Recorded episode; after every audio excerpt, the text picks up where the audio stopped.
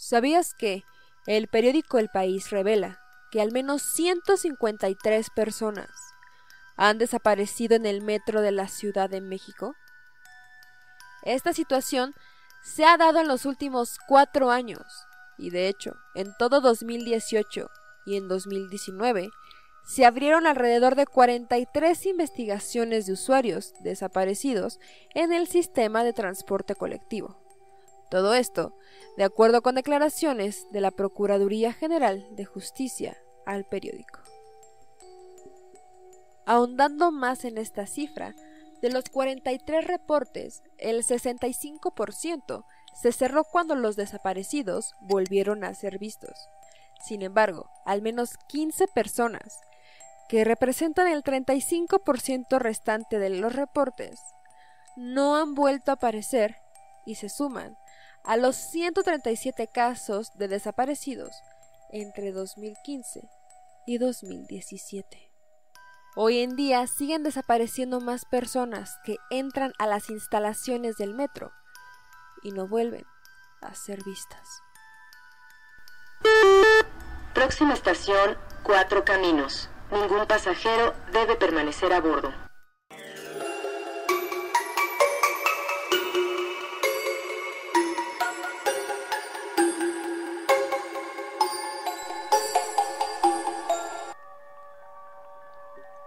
Hola, ¿qué tal mis horrores? ¿Cómo están? Espero que estén teniendo una excelente noche, si es que son valientes, o excelente día, si es que le tienen miedo a los fantasmas.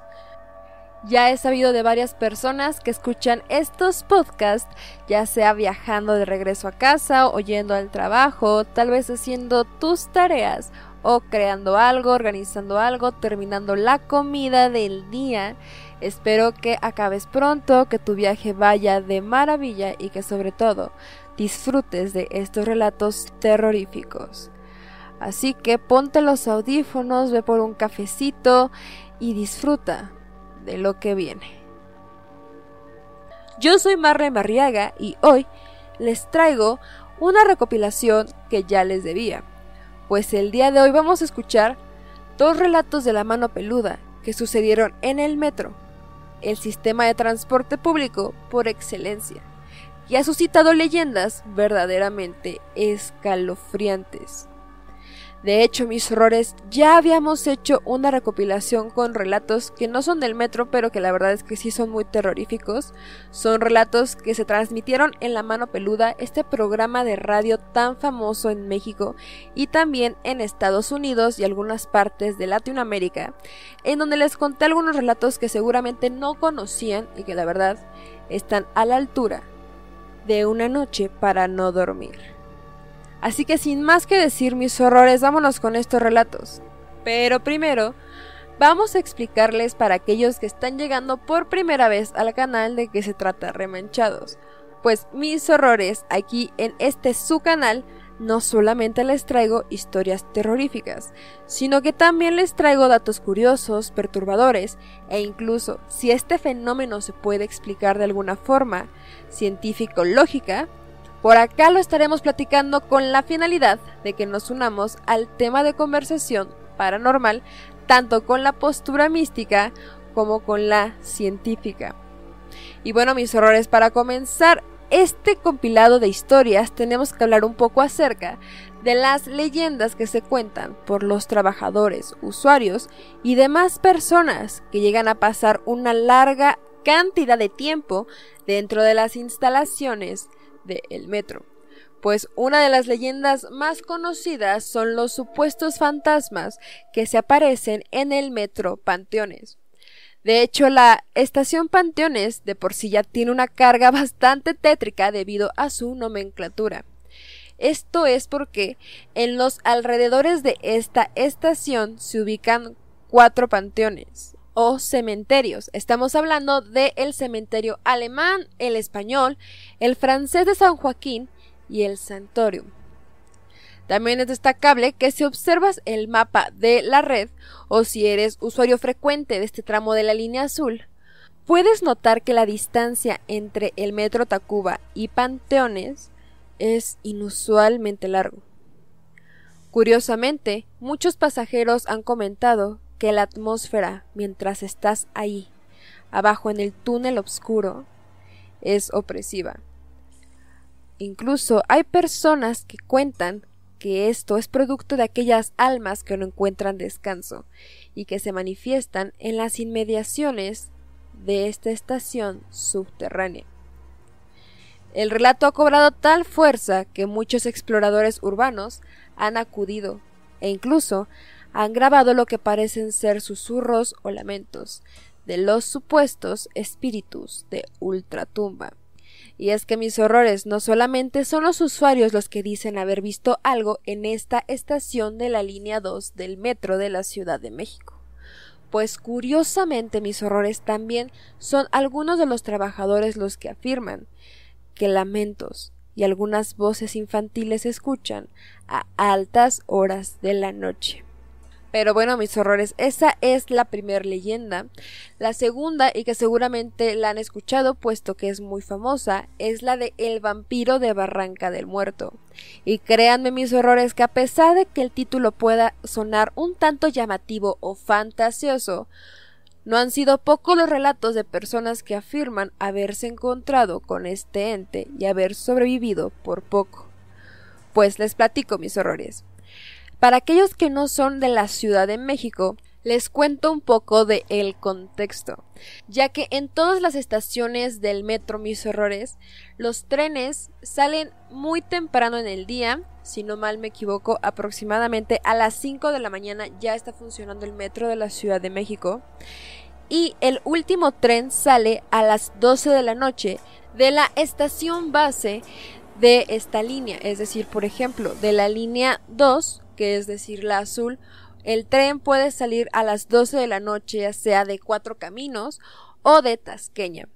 Ahora, mis horrores, en este supuesto, cuando un tren ya deja de funcionar, es decir, sale de servicio, lo guardan en un lugar alterno muy diferente a estas vías del tren que nosotros normalmente vemos. Así que cuando terminan su horario de servicio, se desvían para poderlos guardar. Es este el inicio de El vampiro de Barranca del Muerto, pues la línea 7 del metro es la más profunda de toda la red del sistema de transporte colectivo. Era de esperarse que gracias a esta profundidad, al menos un relato suceda aquí. La estación Barranca del Muerto no debe su nombre a ningún hecho paranormal, de hecho, todo apunta a que el nombre se debe a que la zona de los alrededores está ubicada cerca de una barranca que en los tiempos de la Revolución hacía de fosa común. Actualmente circula esta historia del vampiro de la Barranca del Muerto como uno de los más populares en el sistema de transporte, pues Muchas son las personas que dicen que alguna vez se quedaron dormidos pasando la medianoche y que no se despertaron hasta que se dieron cuenta de que el convoy se encontraba ya fuera de servicio. Como Barranca de Muerto es terminal, el tren ya está resguardado. Así es cuando ven lo que más les ha aterrado, pues no son pocas las personas que han dicho haberse encontrado con una figura muy extraña de orejas puntiagudas y ojos amarillos que está en el vagón a tan solo unos metros de ellos. Próxima estación. De ahí que muchas personas se hayan desmayado y de repente aparecido ya en la mañana o que algunos hayan tratado de salir por una de las ventanas del convoy y resguardar su vida. Esta última leyenda urbana del metro se ha difundido a gran velocidad entre los usuarios. Y es que, como les explico, no son pocos los relatos de personas que dicen haberse encontrado con el vampiro de Barranca del Muerto. Por último, mis horrores, y ya para ir con este relato de la mano peluda que de verdad está espeluznante, vamos a hablar acerca de estas supuestas estaciones secretas. Bueno, para aquellos que no son de México, les cuento un poquito. Esta es una de las leyendas urbanas del metro más extendidas, y es que se cuenta que existen estaciones secretas del metro o fantasma que nunca han entrado en servicio. La más conocida es la supuesta estación secreta de la línea 2, es decir, que la estación Cuatro Caminos no es la última realmente, aun cuando el mapa lo indique, pues se cuenta que existe una estación adicional de uso exclusivo para los cuerpos militares. Esta estación se llamaría Transmisiones Militares y supuestamente está conectada con el campo militar número 1. Curiosamente, mis horrores, este medio que les estoy citando y que como saben siempre les dejo aquí abajo en la descripción para que estén checando más historias, más información y que vean de dónde estoy sacando estos datos, este medio le hizo una entrevista a una persona de ahí, a un conductor de la línea 2, y este conductor comenta que durante el periodo que trabajó en la línea que corre Taxqueña a, a Cuatro Caminos, también tuvo la inquietud de saber si es que esta leyenda que circula, pues es real. Sin embargo, descartó totalmente esta teoría después de tratar de encontrar esta supuesta estación no en el mapa. Curiosamente, mis horrores, aún así muchas personas dudan de esto, pues creen que los trabajadores firman algún tipo de contrato de confidencialidad que les prohíbe hablar acerca del tema. Así que bueno, mis horrores, ahora sí, sin más que decir, vámonos con la primera historia de la mano peluda. Muchísimas gracias por estar escuchando Remanchados de Miedo. Y si tú tienes una historia paranormal, no importa si es del metro, si te sucedió en algún lugar extraño, curioso, por favor, mándala al correo de remanchados, que es remanchados.gmail.com. Y ahora sí, mis errores, sin más que decir, vámonos con la primera historia de la mano peluda. Y muchísimas gracias por estar escuchando. Remanchados. De miedo.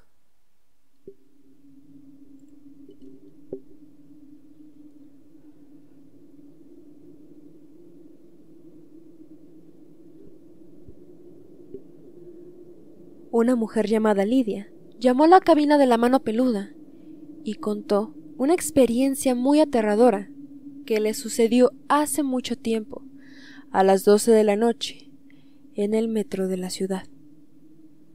Lidia relató que acababa de salir de trabajar y ya era muy noche, así que optó por tomar el metro y entró a la estación Mixcoac. Esta estación es una de las más concurridas, pues conecta la línea naranja y a la dorada. Como ya era el último vagón y eran las doce de la noche, no había nadie. Así que entró en el último metro y se percató de que no había absolutamente un alma en este lugar, excepto por una mujer que se encontraba sentada en uno de los asientos. Esta mujer Traía puesto el uniforme de boletera del metro, por lo que no le pareció nada extraño. Al voltear a ver a la chica con el uniforme de boletera, aquella trabajadora tenía una expresión de tristeza profunda, cuando de pronto se le acercó. Al voltear a ver a la chica en la mirada se le veía, notaba un poco de tristeza. Mm como si algo le faltara. Claro. Algo triste. Estuviera sufriendo por algo. Exacto. No, no tomé mayor atención y la chica se me acercó. Al momento que ella se me acercó, haz de cuenta que el pelómetro al 100. Sentí una, una vibra no mala, pero algo, algo me decía que necesitaba ayuda.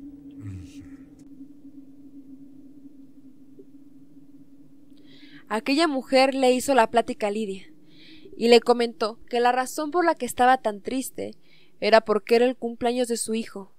Pero ya era muy tarde y ni siquiera había podido llevarle un pastel por estar trabajando todo el día. Llegaron al metro Panteones y la mujer misteriosa le pidió un favor que la acompañara a su casa a dejarle el pastel a su pequeño hijo. Le comentó que ya tenía el pastel, pero que lo tenía en la estación Mixcuac. Linda aceptó, pues en ese momento pensó que entre mujeres podrían acompañarse. Además, ella explica que tenía otra razón en ese entonces, es decir, era una mujer soltera, no tenía hijos, así que pensó que tenía la necesidad de hacerle el favor a aquella mujer. La trabajadora del metro hasta le explicó que podía quedarse a dormir en su casa. Y así fue como decidieron volver a Metro Mixcoac. Muy adentro de Lidia, no entendía por qué tenía esa necesidad tan rara de ayudar a una mujer desconocida. Solo sabía que no podía detenerse. Así fue como algo muy extraño sucedió. Cuando salieron del vagón, aquella mujer misteriosa se encaminó hacia el lado del conductor. Linda creyó que esta mujer estaba a punto de sacar un pastel del cuarto que se encuentra al principio de cada túnel. Pero no fue así. La trabajadora bajó las escaleras que se encuentran a un lado de las vías. Y eso no fue todo. Pues a pesar de que Lidia no entendía por qué esta mujer estaba bajando a las vías del metro, todo eso quedó atrás cuando se percató de algo muy terrorífico, pues se dio cuenta de que esa mujer estaba flotando.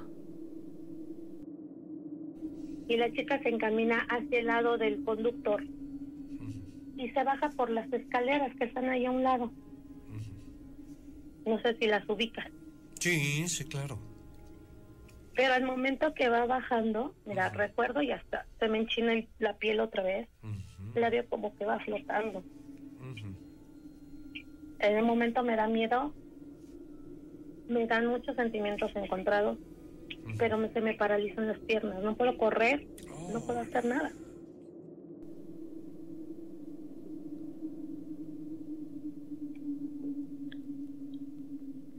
Aterrada, no se pudo mover por varios minutos. Cuenta que no fue hasta que un policía se acercó a ella para indicarle que saliera de la estación, pues estaban a punto de cerrar, que por fin pudo dar un movimiento. Ella lo único que alcanzó a decir fue que estaba esperando a que saliera una mujer. Sin embargo, aquel policía la miró con incredulidad. Aquel hombre de seguridad le pidió que lo siguiera para que ella misma observara que no había nada bajando las escaleras. Así fue como ella decidió bajar y caminaron por el túnel ya sin ningún metro por venir. Cuando algo los paró en seco. Había un pastel a la mitad del túnel. La mayor sorpresa de mi vida. ¿Qué pasó? Encontramos un pastel. ¡Oh! A medio camino. Ahora. Y te quedas así de. O sea, solo yo lo estoy viendo. Sí. Y me dice el policía. Estás viendo lo que yo estoy viendo. Claro, señor. Aquel policía recogió el pastel y subieron hasta el andén, hacia la salida del metro. En el camino, el policía le preguntó cómo iba a regresar a su casa. Lidia respondió que regresaría a casa en un taxi, pues ya no había metro a esas horas. Cuando estaba a punto de salir del metro, Lidia voltó para despedirse de aquel policía. Sin embargo, cuando se giró para decir adiós, aquel policía había desaparecido. Y cuando llegamos, vamos ya, ya a la salida porque yo ya no me ya no había vagón para irme. Me dice, ¿cómo se va? Pues en un taxi. Claro. Subimos. Está el pastel, lleva el pastel en la mano y todo. Cuando llegamos a la salida volteo y el policía ya no estaba.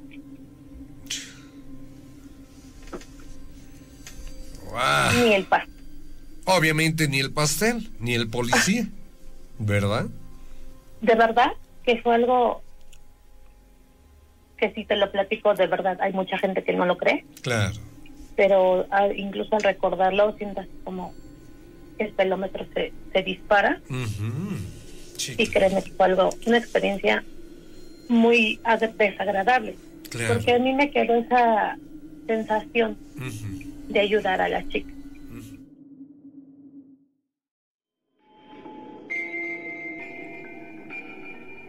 Y bueno, mis horrores, ese es el primer relato de la mano peluda que les presento el día de hoy.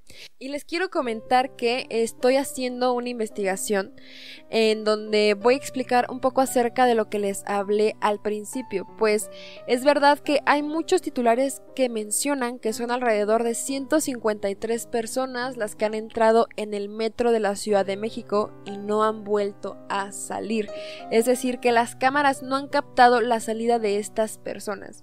Sin embargo, hay un caso que en particular me llama mucho la atención, es el caso de un joven de 22 años que entró a las instalaciones del metro de la Ciudad de México y por alguna extraña razón no se sabe en dónde está.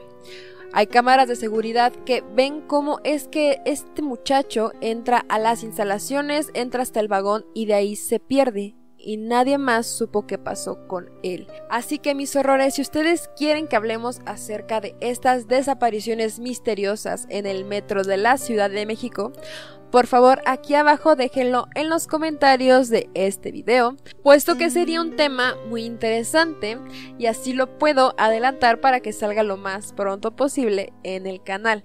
De igual forma, no olviden suscribirse y activar la campanita de notificaciones, puesto que si tú te suscribes vas a poder recibir la notificación de cuando yo ya les tenga lista esta investigación con todas las posibles respuestas a este caso, por supuesto. Así que suscríbanse a este canal, activen la campanita de notificaciones. Y si te está gustando muchísimo este contenido, por favor no olvides darle like, dejar un comentario por aquí abajo compartir este video con alguien que también le encantan las historias de la mano peluda, puesto que esta es la mejor forma de apoyar a este canal, mis horrores, para que yo les pueda traer mucho más contenido seguido, para que les pueda traer más investigaciones y sobre todo muchísimos más relatos terroríficos. Sin más que decir mis horrores, vámonos con la siguiente historia que de verdad es impresionante y no puedo creer porque no está en uno de los tops de las historias más terroríficas de la mano peluda. Sin más que decir mis horrores, vámonos con la siguiente historia y muchísimas gracias por estar escuchando. Remanchados de miedo.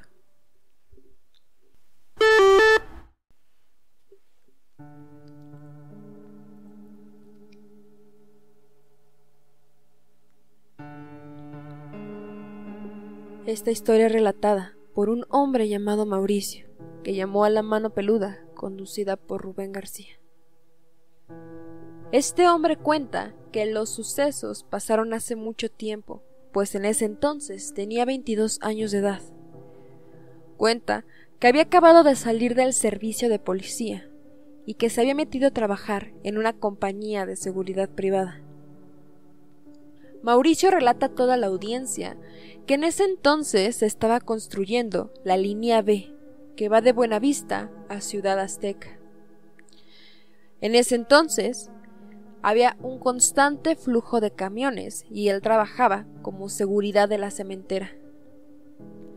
Los únicos días que se descansaban era el sábado desde la tarde, el domingo y las actividades comenzaban de nuevo los lunes por la mañana. Mauricio relata que esa noche se quedó de guardia de seguridad un sábado, donde los recorridos eran cada hora. Todo esto con la finalidad de que se asegurara de que todo iba bien con las revolvedoras. Total. Él cuenta que esa madrugada se encontraba en la caseta de vigilancia, cuando le tocó hacer su recorrido y decidió ir al patio trasero donde se encontraban alrededor de 20 máquinas. Cuando de pronto un ser o demonio, según las palabras de aquel hombre, saltó la barda de cinco metros y fue directo al techo de la caseta de vigilancia. Él cuenta haber visto perfectamente el hecho, pues las luces de la caseta estaban encendidas.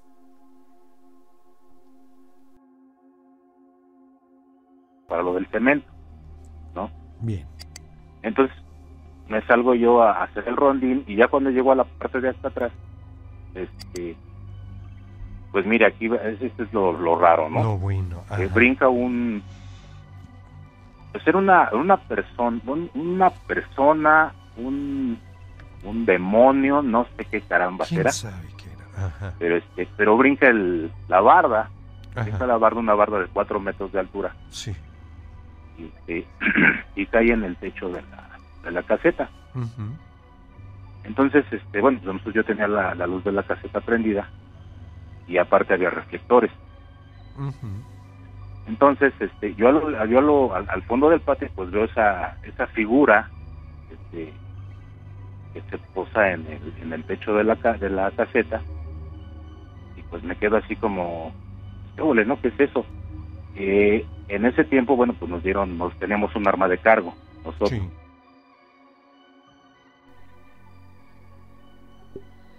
Pensando lo peor y creyendo que se trataba de algún asaltante, aquel vigilante sacó su arma de cargo, hasta que aquel ente hizo un sonido tan terrible y gutural, totalmente anormal. El ente atacó la puerta de la caseta e hizo un destrozo dentro de ella. Allí fue cuando Mauricio se dio cuenta de que ese ser no se había dado cuenta de que él estaba ahí observándolo. Y así, decidió que con cuidado iba a esconderse en uno de los camiones que estaban cerca.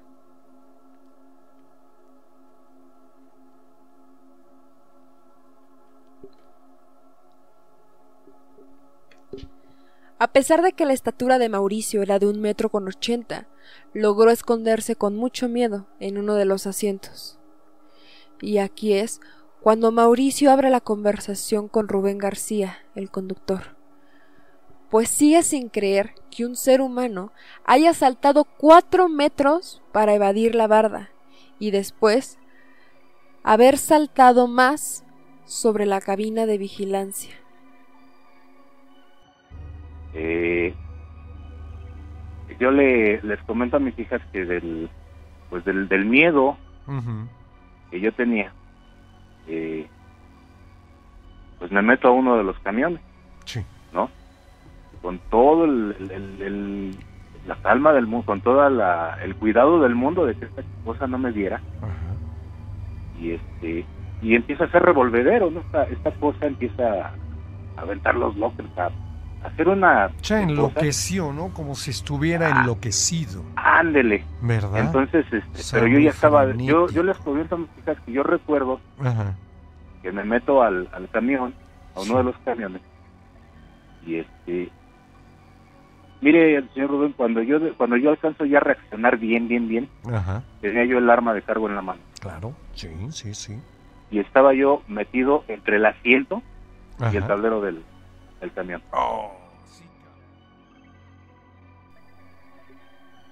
Aquel hombre cuenta que dejó pasar un tiempo y cuando ya no escuchó ningún ruido, salió de aquel camión. Cuando llegó a la caseta, todo era un desastre. Los lockers estaban totalmente destruidos. El vigilante llamó a supervisión para que fueran a checar el lugar con peritos y que vieran que su relato no era una mentira. Oye, mi querido Mauro, déjame preguntarte otra cosa. ¿Qué estatura, le, qué talla le calculas a esto? ¿Quién sabe qué era? Pero Pues qué mire, estatura. Le digo que la, la caseta Ajá. sería como dos metros, pues que será dos metros y medio, ¿no? Dos, metros y dos metros y medio. ahí. La puerta pues estaba como de dos metros más o menos. Pues la cosa esa estaba casi del tamaño de la puerta. Este, pues estaba ah, gigante esa cosa. Estaba gigante y, y bueno, pues imagínense para brincar. Yo lo, a mí lo que me da, lo que me llama poderosamente la atención, el hecho de que pueda brincar una barda de cuatro metros de un brinco, ¿no?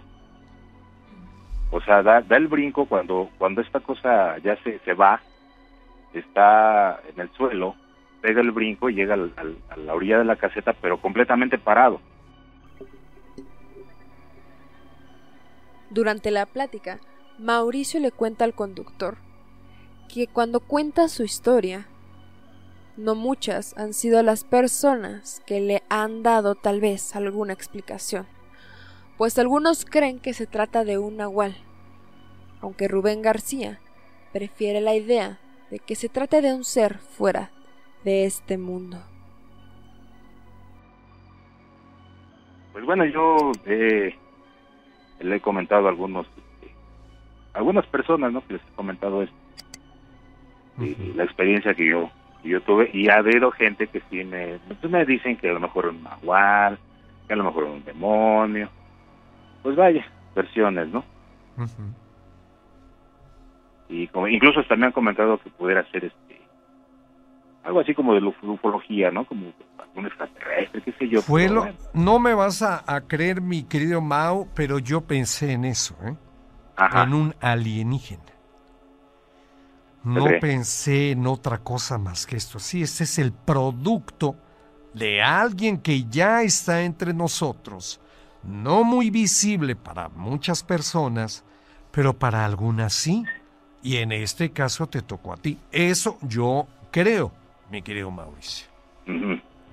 Que se haya tratado de un alienígena.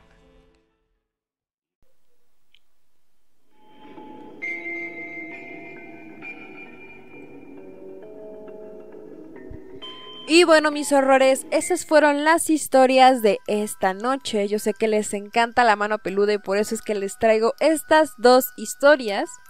Si a ustedes les está gustando, es decir, estas historias de la mano peluda que tal vez muchos no conocían y que son buenísimas y que uno siempre gusta de escuchar, déjenmelo aquí abajo en los comentarios, dejen un like por favor, que así es la forma en la que me doy cuenta de que les está gustando este contenido y sobre todo compártalo con alguien al que le encante escuchar estos relatos de terror sucedidos en el metro. Y ahora sí, mis horrores, me despido de ustedes. Si es que estaban viajando en el metro de la Ciudad de México, estaban a punto de llegar a casa, o incluso si estaban haciendo la comida o haciendo algunas de sus actividades como tareas o creando algo, les mando un abrazo enorme. Gracias por llegar al final de este podcast. Espero que todo vaya de maravilla. Y sin más que decir mis horrores, me despido. No sin antes desearles que cuando viajen en metro no se encuentren con el vampiro de Barranca del Muerto. Hasta la próxima.